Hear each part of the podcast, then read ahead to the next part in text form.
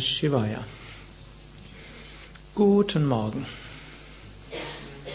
Ist heute ein guter Morgen? Hm? Oder ist heute ein vergnüglicher Morgen? Oder beides? Hm? Hm? In jedem Fall ist es ein guter Morgen, behaupte ich hier. Warum ist es ein guter Morgen? Ihr habt schon meditiert, ihr habt Mantras gesungen, viele von euch haben schon Pranayama geübt und dieses Üben von Meditation, Mantra singen, Pranayama macht aus jedem Morgen einen guten Morgen. Und was ist jetzt der Unterschied zwischen gut und angenehm? Die Lateiner haben schon gesagt, also die alten Römer, Jucundum non semper bonum est. Das Angenehme ist nicht immer gut. Und das Gute ist nicht immer angenehm. Glücklicherweise ist oft das Gute angenehm. Es gibt eine alte Upanishade, die Katha Upanishade. Da gibt es einen Lehrer namens Yama und einen Schüler namens Nachiketas. Und der Nachiketas will wissen, wie komme ich zu dem Höchsten? Wie komme ich, wie kann ich Unsterblichkeit erlangen? Und Yama sagt ihm zunächst, dass die Unsterblichkeit niemals im physischen Körper ist, sondern alles, was auf der physischen Welt ist, hat einen Anfang und ein Ende. Gut, wissen wir alle, hm? vergessen wir nur sehr oft. Und dann sagt er, aber es gibt etwas, was jenseits des Vergänglichen ist, das ist das Unvergängliche. Und dieses ist immer da. Um es zu verwirklichen, gilt es, den Weg des Guten zu gehen und nicht den Weg des Angenehmen angenehm, vergnüglichen, wo wir dem folgen, was so viele andere machen, wo wir unsere Sinne befriedigen wollen hm, und wo wir, hm, gut, zum Beispiel, viele haben ja jetzt ihren Urlaub und sind hier eine Woche hier und wie verbringt man sonst seinen Urlaub, hm, wenn man nicht ins Haus Yoga Vidya geht? Vermutlich schlafen bis acht, neun Uhr dann Kaffee am Bett, hm? dann könnt ihr euch noch anderes überlegen. Ich will es nicht zu sehr ausmalen jetzt. Hm?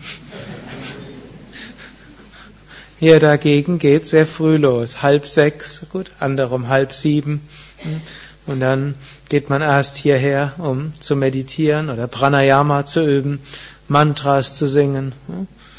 Und wenn ihr vielleicht nach einer Woche zurückkehrt, zu eurer Arbeit, dann fragen eure Kollegen, na, wie hast du deinen Urlaub verbracht?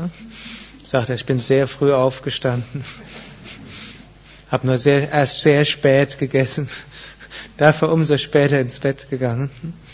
Das ist nicht immer nur angenehm, aber es ist gut. Warum ist es gut? Weil dieses Gute hilft, unser Prana zu erheben, die Energie zu erheben. Es hilft, das Unterbewusstsein zu transformieren. Es hilft, Sattva, das Gute, das äh, Freudevolle zu stärken. Es hilft, unseren Geist zur Ruhe zu bringen. Und dann wird es nicht nur angenehm, sondern wonnevoll, freudevoll. Und dann, wenn man das eine Weile gemacht hat, dann wird man feststellen, das Gute ist angenehm. Und sogar oft das, was einem als angenehm erscheint, ist auch gut. Krishna spricht in der Bhagavad Gita von drei Arten von Freuden. Es gibt sattwige Freuden, rajasige Freuden und tamasige Freuden. Ich nehme an, die meisten von euch haben schon mal davon gehört oder ihr werdet vielleicht davon im Laufe der Woche hören, wenn es über Sattva, Rajas, Tamas ist auf die Freuden bezogen. Es sind Rajasige Freuden, diejenigen, die am Anfang sind wie Nektar und nachher wie Gift, ne, die durch den Kontakt der Sinne mit den Sinnesobjekten entstehen. Also zum Beispiel eine Tafel Schokolade essen ist eine typische Form von rajasiger Freude. Ne, mindestens für viele Menschen. Also es ist etwas, was man isst, schmeckt gut und dann nehmen wir mal, man isst die ganze Tafel Schokolade ne, Vielleicht ein Teil davon könnte vielleicht sogar sattwige Verweis. Jedenfalls die rajasige Freude, eine ganze Ta Tafel. zuerst schmeckt's gut und nachher fühlt man sich müde und kaputt eine Stunde oder zwei Stunden später oder hm, man quillt irgendwie in alle Richtungen. Das mag man auch nicht nur als angenehm empfinden. Okay, also das wäre ein typisches Beispiel für eine rajasige Freude. Dann gibt es eine, gibt's tamasige Freuden. Tamasigen Freuden sind eigentlich weder am Anfang noch in der Mitte noch am Ende wirklich freudevoll, aber sie entstehen aus Verblendung und Verhaftung. Dazu gehören die meisten Süchte. Wenn man etwas eigentlich nicht machen will, aber man ist es gezwungen, es zu machen, es ist vielleicht auch ein bisschen Freude dabei, aber schon im Moment ist es auch unangenehm. Und nachher fühlt man sich umso schlechter und es ruiniert langfristig die Gesundheit. Das sind tamasige Freuden. Und dann gibt es sattwige Freuden ersten Grades. Sattwige Freuden ersten Grades ist, was zuerst ist wie Gift und anschließend wie Nektar. Das sind sattwige Freuden.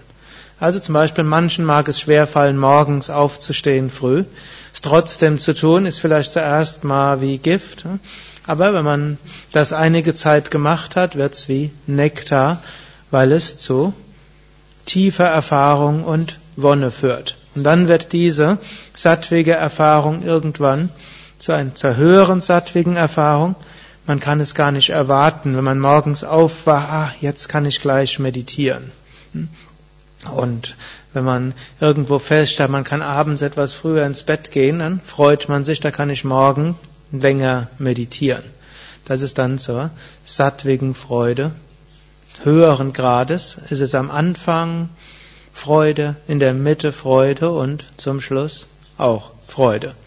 Aber um dorthin zu kommen, muss man manchmal die sattwige Freude ersten Grades dort in Kauf nehmen, die zuerst ist wie Gift und dann wird wie Nektar.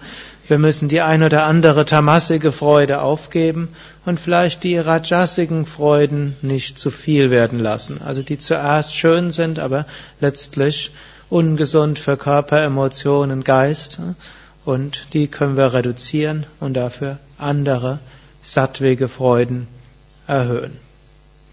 Und so schließlich das Gute genießen zu können, den Genuss gut werden zu lassen, denn der höchste Genuss ist Nirvikalpa Samadhi, die Erfahrung des höchsten Selbst. Ariam Tatsat.